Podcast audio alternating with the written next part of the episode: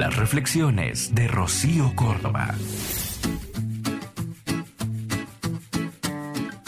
Me encontré esa flor y te la quiero regalar, cortada del jardín de mi interior. Crecemos tanto al mayor que a veces se nos olvida que sigue siendo pequeño.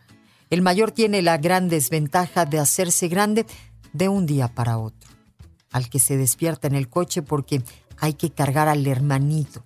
El que ayuda con las bolsas más pesadas, al que no debe de perdérsele nada y mucho menos no saber cómo comportarse porque es el mayor.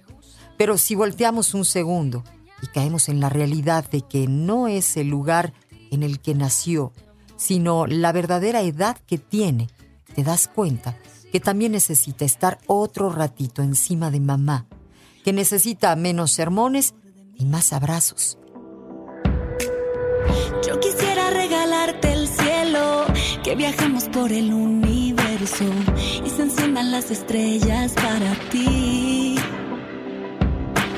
Eres la raíz que me enseñó a aterrizar, mi fragilidad y mi fuego. Tuve que ver tus ojos. También quiere poder descomponerse sin importar el ejemplo que le da a su hermano menor.